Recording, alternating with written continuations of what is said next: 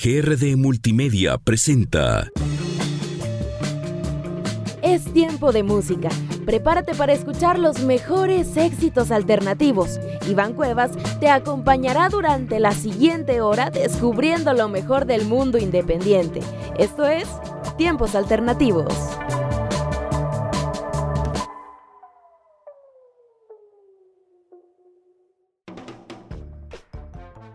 Hola, ¿qué tal amigos? ¿Cómo están? Sean todos bienvenidos una vez más aquí a Tiempos Alternativos, el programa que les traerá lo mejor de lo mejor del mundo independiente y de la música alternativa. Mi nombre es Iván Cuevas y el programa de hoy vamos a estar hablando de dos artistas latinoamericanas que traen mucho, pero mucho detrás de ellas, y es que hoy vamos a estar escuchando los éxitos musicales de Montserrat Bustamante Laferte, mejor conocida en el mundo artístico simplemente como Mon Laferte. Así es que hoy vamos a tener pues su carrera de vida, su trayectoria musical y muchas otras curiosidades que quizás no sepas de Mon Laferte. Para empezar, Muchos piensan que Mon Laferte es una artista mexicana, cuando la verdad es que ella es de Viña del Mar, allá de Chile. Entonces, pues para empezar, Mon Laferte es chilena, pero es nacionalizada mexicana. Hoy en día reside en la Ciudad de México y desde allá nos entrega sus grandes éxitos, ¿no? Pero bueno, pues para entender un poquito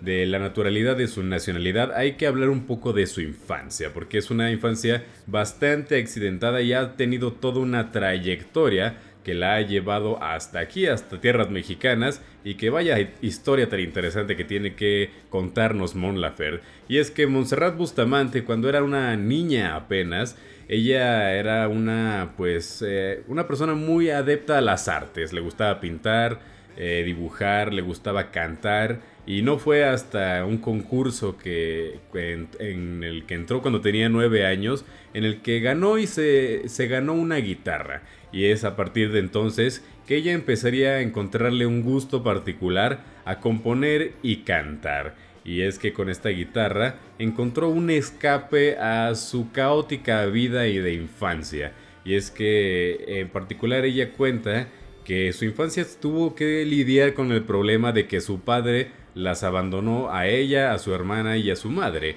Entonces ahí tuvo ciertos problemas en su crecimiento, además de que vivió en estas regiones pues bastante pobres de Viña del Mar. Y sin embargo, pues también hay que aclarar que a pesar de todo ello, esta, esta cantante Montserrat Bustamante en ese entonces seguía con muchas ganas y mucha intención de querer dedicar su vida a cantar. Así es, desde muy pequeña ya sabía lo que quería hacer de su vida y ya cuando llegó como a una edad joven, una edad más o menos como para poder entrar a este tipo de concursos, se metió a un concurso de la televisión chilena que se conoce como Rojo, Fama y Contrafama, que sería el equivalente a la academia o a estos programas aquí en México que se conocen pues de talentos, ¿no? Entonces ella entra a este concurso de Rojo, Fama y Contrafama y sorpresivamente le va muy bien, también le va que llega hasta la tercera posición del concurso, no logra ganar el primer lugar, pero en la tercera posición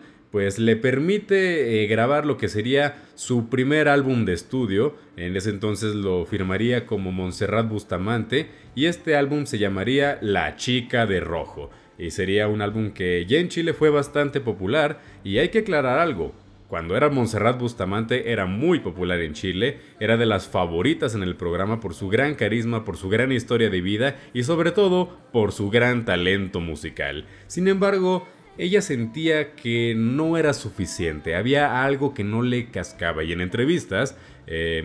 Bustamante pues decía que no le gustaba mucho cómo la trataban en la industria chilena. En particular no le gustaba que parte de las canciones de su primer álbum fueran covers, fueran canciones que no escribió ella y que esas fueran las que más la obligaran a tocar. Entonces, llegando el momento, decidió probar suerte en México, porque algo curioso de Latinoamérica es que los mexicanos buscamos el sueño americano y el resto de Latinoamérica buscan el sueño mexicano. Entonces, pues Montserrat Bustamante fue de esas, fue de esas que vino a México a probar suerte y aquí pues pasa lo que sería el siguiente episodio y su siguiente lucha, porque aquí en México se daría cuenta de que tendría que empezar de cero. Aquí en México no la conocían, aquí en México pues nadie sabía de su trayectoria en rojo, fama y contrafama, y tuvo que empezar de cero a tocar la guitarra en el metro de la Ciudad de México, tuvo que empezar a regalar sus canciones así en la calle, en puestos y a sus nuevas amistades que, que hizo aquí en el país.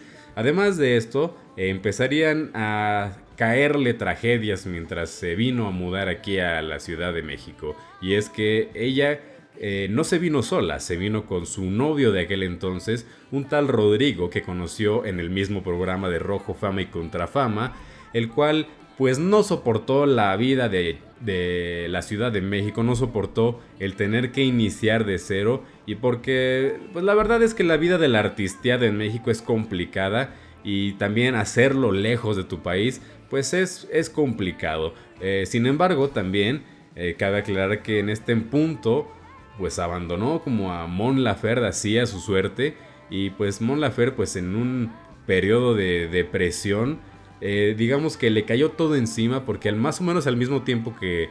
que Rodrigo se regresa a Chile y ella se queda sola en México, pues también le diagnostican cáncer de tiroides y pues eh, para los que saben qué es el cáncer de tiroides, pues afecta mucho a las cuerdas bucales y pues por poco y pierde por completo lo que sería su habilidad para cantar. Incluso los doctores ya le decían que pues ya hasta aquí llegó su carrera musical y que tendría que buscar otro oficio u otra profesión porque ya la cantada pues ya no le iba a dejar con un cáncer de tiroides, el cual afortunadamente pudo superar y pues lo que le siguió fue sacar dos discos de manera independiente. En el 2011 saca Desechable y en el 2013 saca Tornasol, los cuales nuevamente, pues aún con una fama bastante paupérrima, tiene que regalarlos en los pues, pasillos del metro de la Ciudad de México y no fue hasta el año 2015 que sacaría ahora sí con esta nueva identidad como Mon Laferte, lo que sería el Mon Laferte Volumen 1. Este álbum que ahora sí sería firmado con la disquera de Universal Music y que la lanzaría a un éxito inmediato. Pero bueno, de eso vamos a hablar después de esta primera canción que se llama precisamente Amor Completo y se desprende de este primer álbum que lanza como Mon Laferte Volumen 1. Así que vamos a escuchar Amor Completo porque es tiempo de música y son tiempos alternativos, así que súbele a la música.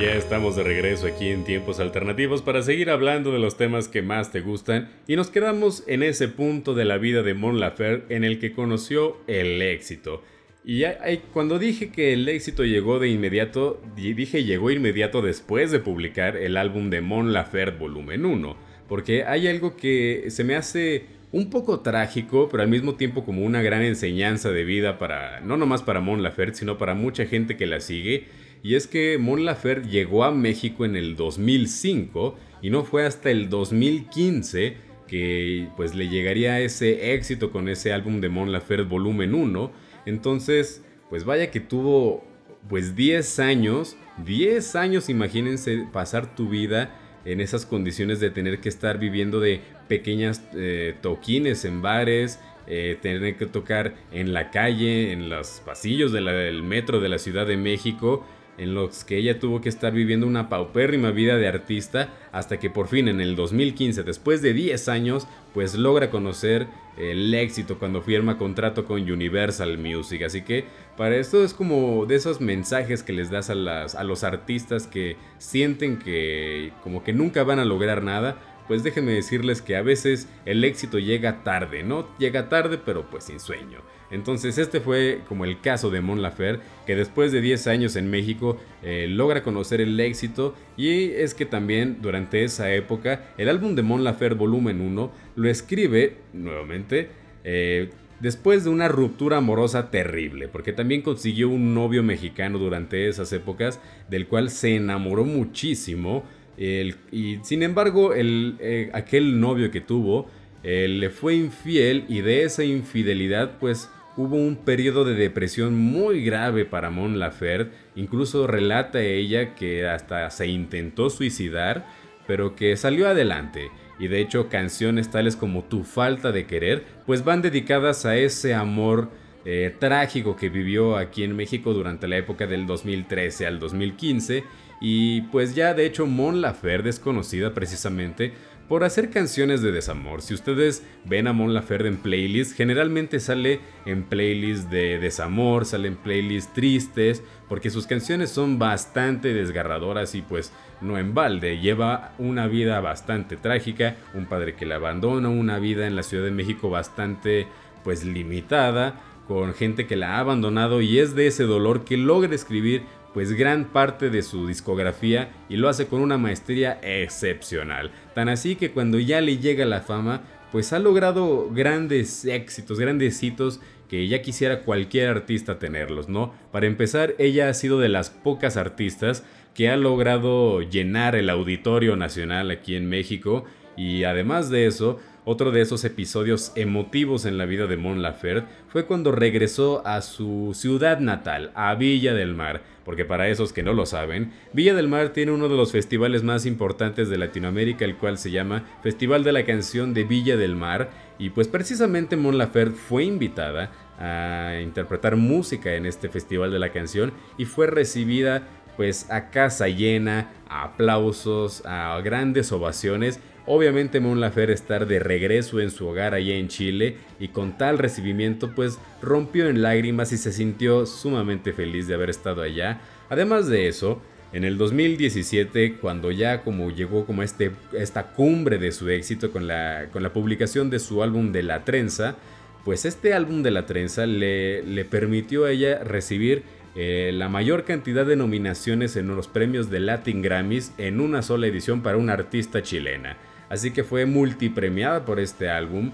fue multinominada y es reconocida por ser una artista pues que lanza calidad. Desde el éxito del 2015 cuando empezó a firmar con Universal Music, ha lanzado La Trenza en el 2017, Norma en el 2018, 6 eh, en el 2021 y 1940 Carmen también en ese mismo año. Así que pues es un artista que ha dejado bastantes trabajos, bastantes canciones y que no, no se ha detenido. O sea, hasta la fecha continúa haciendo muy buena música y que pues ha dejado una huella bastante importante en la música latinoamericana y ahora en particularmente ella siendo chilena, nacionalizada mexicana y que pues es una voz eh, no solo para la, música hispana, sino para toda Latinoamérica. Otro detalle que me parece importante resaltar y es que a lo mejor quizás por su historia de vida, eh, ella logra ser como este símbolo del movimiento feminista hasta el punto en que en una entrega de premios ella pues protagonizó un, eh, un episodio polémico que pues todavía se habla hasta el día de hoy en el cual ella llegó a los premios eh, con pañuelo verde en el cuello y se desvistió enfrente de toda la alfombra roja con mensajes pues de protesta bastante fuertes eh, dibujados en su pecho y que pues vaya que ha dejado de qué hablar esa presentación, esa alfombra roja con Mon Laferte como protagonista y que bueno, hasta la fecha eh, Mon Laferte ha sido una aguerrida este, pues luchadora social por causas feministas, por eh, causas este, de derechos humanos y que siempre ha estado velando por el bien general de las personas. Así que también es importante recalcar esa parte de su vida, la cual es muy importante y que generalmente siempre la refleja también en algunas letras de sus canciones. Que por lo pronto, ¿qué les parece si escuchamos parte de su de sus canciones que se, que se desprenden del álbum del 2017, el cual la llevó a ser multipremiada. Por lo pronto escuchemos Pa' dónde se fue de este álbum de la trenza, porque es tiempo de música y son tiempos alternativos, así que súbele a la música.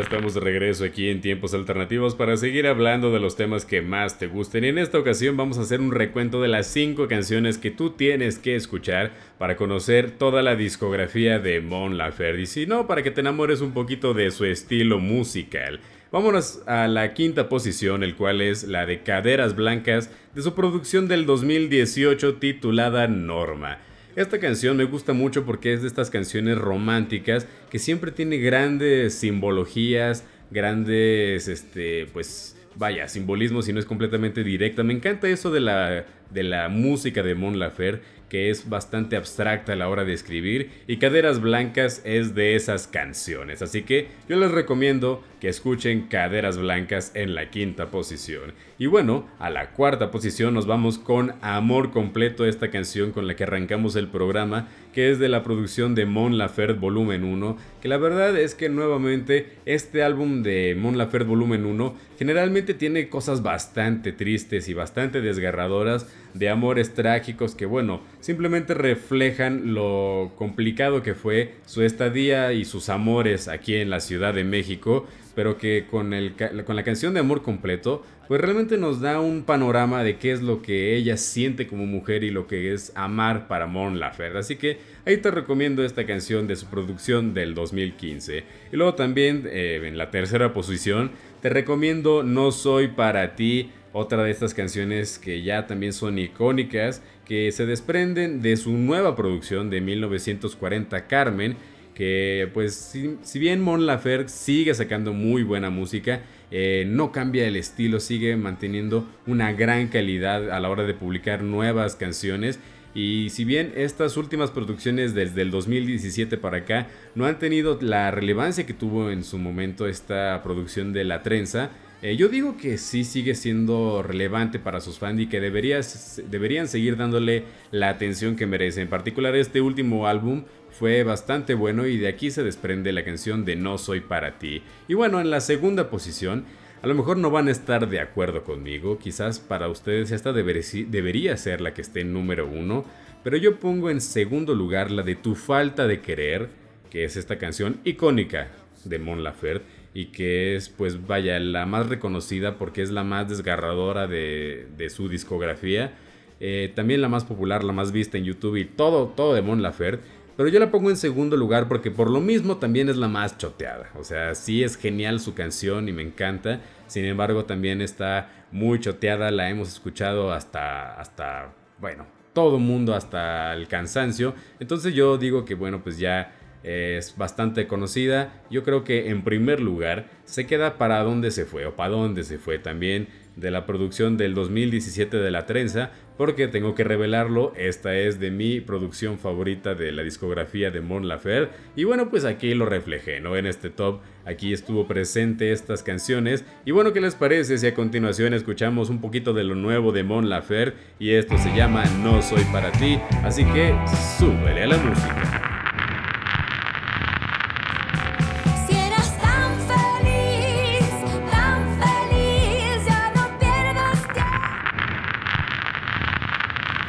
Ya estamos de regreso aquí en tiempos alternativos y es hora de hablar de Carla Morrison porque en el programa del día de hoy vamos a estar reseñando su más reciente producción discográfica titulada El Renacimiento. Y es que este es un álbum que ya se ha venido esperando desde hace muy buen rato porque significa el regreso a los escenarios y a la composición musical después de, de más o menos 5 años de una pausa musical. Y es que Carla Morrison estuvo pues como en un stand-by durante estos cinco años más o menos, porque quería alejarse de los escenarios. Muchos no lo saben, pero durante este tiempo Carla Morrison cambió su residencia de México a la ciudad de París, Francia. ¡Ulala! Entonces, bueno, pues vamos a platicar un poco de Carla Morrison, su historia, y más adelante estaremos reseñando esta nueva producción discográfica. Carla Morrison es de esas artistas que pues ya son también icónicas en la escena indie mexicana. Para empezar porque ella, eh, originaria de Tecate, Baja California, se abrió paso mediante pues simplemente componer música. Ella siempre menciona que eh, si se hizo famosa fue por accidente, ya que lo único que ella buscaba siempre ha sido simplemente componer y que pues ha recibido grande apoyo de muchas otras artistas que la han llevado hasta donde está por ejemplo, eh, pues más que álbumes, eh, siempre ha compuesto muchos extended plays. Y es que durante el 2009 publicó Aprendiendo a Aprender, su primer extended play, después de haberse separado de una banda que se llamaba Babaluca, y ahora sí ya como solista, pues ella descubrió que pues le gustaba componer y después de sus pequeños toquines en cafés y bares regalaba este álbum y ya después de eso eh, lo subió a MySpace, o sea, subió las canciones de este Extended Play y desde ahí recibió la atención de muchos productores, entre ellos estaba Natalia Lafourcade, la cual vio gran talento en Carla Morrison y para el año 2010 eh, Natalia Lafourcade fue la productora del Extended Play que se llama Mientras tú dormías, el cual le acreditó un premio a Natalia Lafourcade como productora de este disco y pues el reconocimiento ya a nivel más grande de Carla Morrison. Y es que ya para el año del 2012 ella publica el álbum de Déjenme llorar y que el cual eh, durante esta época pues resulta que ella no se da cuenta de que ya estaba siendo famosa no fue hasta que sale de una presentación del Vive Latino, ya saben de este gran festival musical que hay aquí en, pues en México y que se da cuenta de que tiene auditorio lleno, grandes ovaciones, se cantan, cantan sus canciones y después de cuenta de la historia que Carla Morrison después de su presentación en el Vive Latino, pues lloró durante cuatro días, que no estaba preparada para el nivel de fama que alcanzó y que ya después de eso como que entendió que que llegó como a una fama de la cual no estaba lista, ya que después de eso le empezaron a identificar en la calle, le empezaron a tratar diferente y que ella no quería eso, ella quería una vida normal. ¿Y por qué les cuento este aspecto de su vida? Porque parte de lo que creó el renacimiento, este nuevo álbum de Carla Morrison, tiene que ver con esta pues rechazo a la fama que pues caracteriza a Carla Morrison porque ella narra en entrevistas que lo que le gustó de haberse mudado a París es que allá en París nadie la reconocía, nadie la saludaba en la calle o le pedía autógrafos y fue como volverse a encontrar consigo misma, fue como volver a empezar desde cero y que eso le permitió eh, concentrarse en este nuevo como pues episodio de su vida en el que ya se volvía a dedicar a componer como en el principio porque ella en sus primeros álbumes y extended plays eh, componía, eh, digamos, en, dentro de un ambiente normal, dentro de una vida común y corriente, y eso era lo que ella quería, ¿no? Por eso se llama el renacimiento. Quería volver a renacer en una vida común y corriente, y entonces por eso va a París, eh, incluso se mete a clases de canto para mejorar incluso más su habilidad como cantante, y ella descubre que pues en ese como estado tranquilo durante estos cinco años, pues compone grandes canciones de amor, eh, cuenta historias de sus amigas y también hasta recibe consejos de su esposo para poder completar lo que sería las letras eh, de su nuevo álbum que sería El Renacimiento. Y es que también entre las muchas curiosidades que hay de Carla Morrison es que es buenísima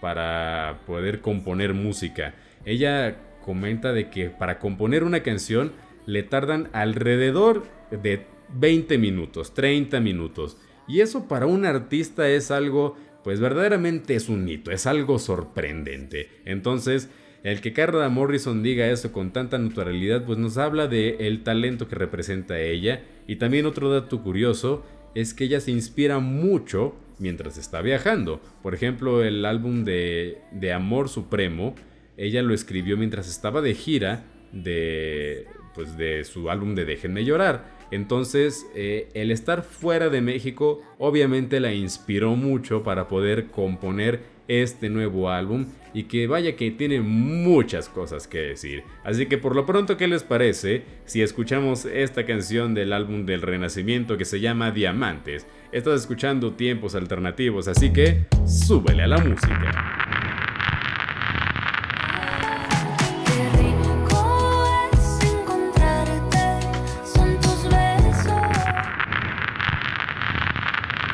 Estamos de regreso aquí en Tiempos Alternativos para seguir hablando de los temas que más te gustan. Y bueno, llegó el momento de hacer reseña de El Renacimiento. Y antes de empezar, eh, quisiera como em-, empezar hablando un poco del estilo musical que tiene Carla Morrison. Y es que hay un chiste dentro de la comunidad musical que dice que hay ciertas artistas que les dicen las Natalias. Y eso es porque se parecen mucho al estilo que tenía Natalia Lafourcade y entre esas artistas entre, entra Carla Morrison quizás porque recibió influencia de Natalia Lafourcade cuando le produjo el extended play de Mientras tú dormías, eh, pero el hecho es de que a pesar de que sí tenga ciertas similitudes en el estilo pop alternativo de Natalia Lafourcade, la verdad es que Carla Morrison con este nuevo álbum eh, ya crea algo completamente nuevo. Eh, ya están en caminos muy diferentes y lo, quise mencionar porque creo que es importante a la hora de escuchar este álbum, ¿no? Porque mucha gente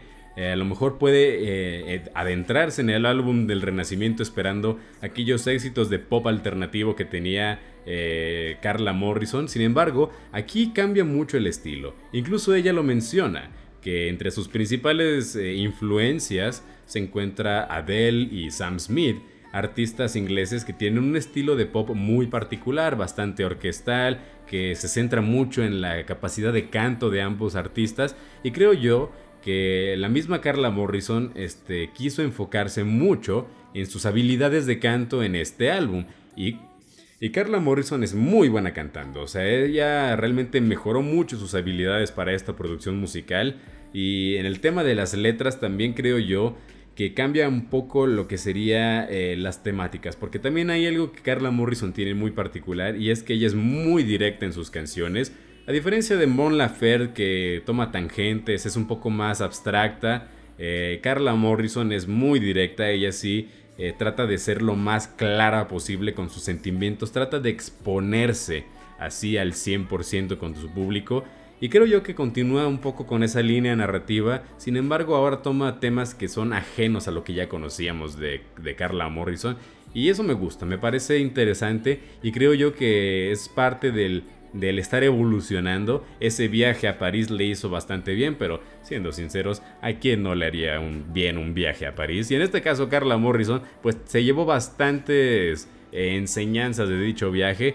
que también creo yo que fue una gran sorpresa recibirla en México eh, dentro de la gira de Coldplay, que mientras estaba tocando Coldplay aquí en los grandes estadios de México, pues ahí estaba Carla Morrison acompañando a esta banda inglesa y que vaya que fue recibida con brazos abiertos, sus nuevas canciones son bien recibidas, son bastante escuchadas y creo yo que eh, trae un muy buen estilo. Me gustó bastante la canción eh, de Diamantes que acabamos de escuchar y que en sí, en sí, eh, pues nos demuestra que todavía lo tiene, todavía tiene el talento para seguir escribiendo muy buena música y que aquí en tiempos alternativos te recomendamos que escuches todo el álbum de El Renacimiento. Porque bueno, pues ¿qué te parece si a continuación escuchas esta canción que se llama Ansiedad para que entres en este mood un poco más tranquilón? Porque eso sí, ahora sí está muchísimo más rebajado su pop, ahora un poquito más reflexivo orquestal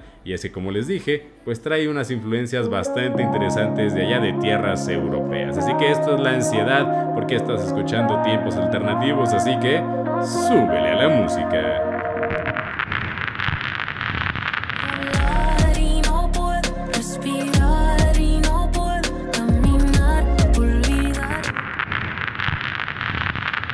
Ya estamos de regreso aquí en Tiempos Alternativos para seguir hablando de los temas que más te gustan y en el beat alternativo del día de hoy. Bueno, pues eh, vamos a reflexionar un poquito sobre esta incertidumbre, estas inquietudes que tiene la gente al respecto de sus géneros de música favoritos, ¿no? Porque a veces eh, cuando pasan los años siempre se queda como esta inquietud, esta espinita sobre por qué mi género favorito ya no es popular si es tan buena música, ¿por qué no siguen haciendo esa buena música? ¿O por qué los géneros que se escuchan hoy en día se escuchan hoy en día? O muchas de estas interrogantes que resultan en respuestas bastante complejas y que no son tan sencillos. A veces uno no se da cuenta de lo que hay detrás de cada género musical. Y es que ahorita el género musical que más se escucha en México y en muchos lados de Latinoamérica es el reggaetón. Si ustedes se van a las 50 canciones más escuchadas de todo México,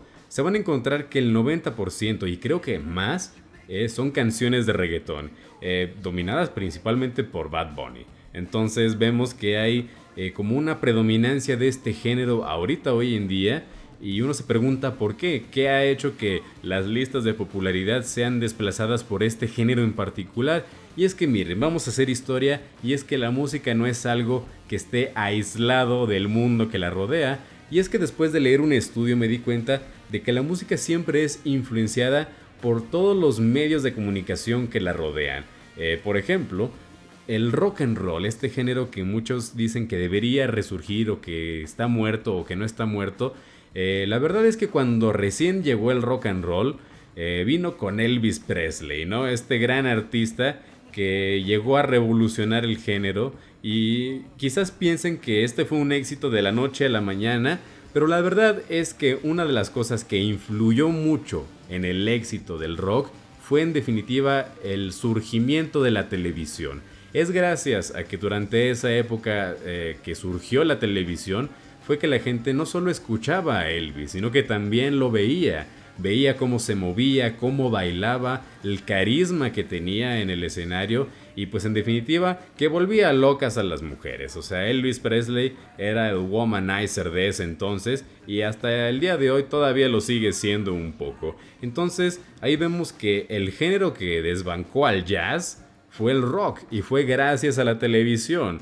Y después de eso que vino, vino el pop, el pop de los ochentas y eso se debe en gran medida pues ahora sí que nuevamente a la televisión, pero en particular a la televisión a color, a la televisión a color que trajo esta imagen de que todo tenía que ser más vistoso, el surgimiento de canales de televisión como MTV hicieron que los artistas ahora se preocuparan por no solo ser buenos músicos, sino por tener grandes videos musicales. Entonces, ¿quiénes eran los que tenían mejores videos musicales? Pues los artistas pop, obviamente, Tears for Fears, The Pitch Mode, estos artistas que eran eh, pues grandes pioneros de la música, que tenían grandes videos musicales. Y no olvidemos a Michael Jackson, este artista que pues no solo te traía películas, te traía cortometrajes, lo hacía con un estilo inigualable que no se hubiera vivido de la misma forma en que si hubiera sido televisión en blanco y negro. En definitiva, la televisión a color trajo eh, lo que sería el género de, del pop al mundo, eh, digamos, mainstream, a las listas de popularidad. Y ya para principios de los 2000, pues esta nueva onda, que, en este, que aquí en México todavía no llegaba del todo, pero que era el Internet, que era pues el querer encontrar tu propia identidad, pues en definitiva moldeó a muchas generaciones y que, que querían ser como Britney Spears, como ahora sí que muchos artistas de ese entonces como Gwen Stefani, etcétera, etcétera, y otros, eh, pues digamos, eh, pues grupos suburbanos como los que les gustaba Nirvana, los que les gustaba el skate, pues también buscaban su identidad. ¿Y a dónde quiero llegar? Ahora, ¿qué es lo que está moviendo hoy en día que hace que el reggaetón sea tan popular? Y déjenme responderle la pregunta, y es que hoy en día lo popular son las redes sociales. Y las redes sociales traen consigo la inmediatez, lo rápido, que la gente pierda, digamos que no pierda la atención en menos de 5 segundos. Entonces las canciones de reggaetón pues así funcionan, le guste a quien le guste, le pese a quien le pese, las canciones reggaetón buscan ser pegajosas, buscan captar tu atención inmediatamente y buscar mantenerla ya el resto de la canción, digamos que es lo menos importante. Entonces, eh, gracias a las redes sociales, a la inmediatez que nos ha permitido el Internet moderno, pues es que géneros como el reggaetón que se han vuelto tan populares, así que en vez de culpar a los chavitos por escuchar esta música, culpen un poco al cómo ha evolucionado la sociedad. Pero bueno, ¿Quién soy yo para decirlo y ustedes para escucharlo? Mi nombre es Iván Cuevas y nos estaremos escuchando la próxima semana en punto de las 11 de la mañana aquí en Antena 102.5. Recuerden que este y otros programas se quedan grabados para que los puedan escuchar donde y cuando quieran en todas las plataformas de podcast. No se olviden seguirnos en todas nuestras redes sociales, nos encuentran como arroba tiempos alternativos. Yo me despido con esta canción de Carla Morrison que se llama Contigo, así que hasta la próxima.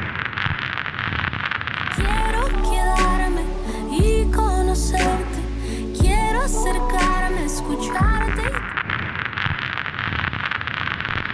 GR de Multimedia presentó. Acabas de escuchar Tiempos Alternativos. Nos escucharemos la próxima semana con mucho más del mundo independiente por Antena 102.5.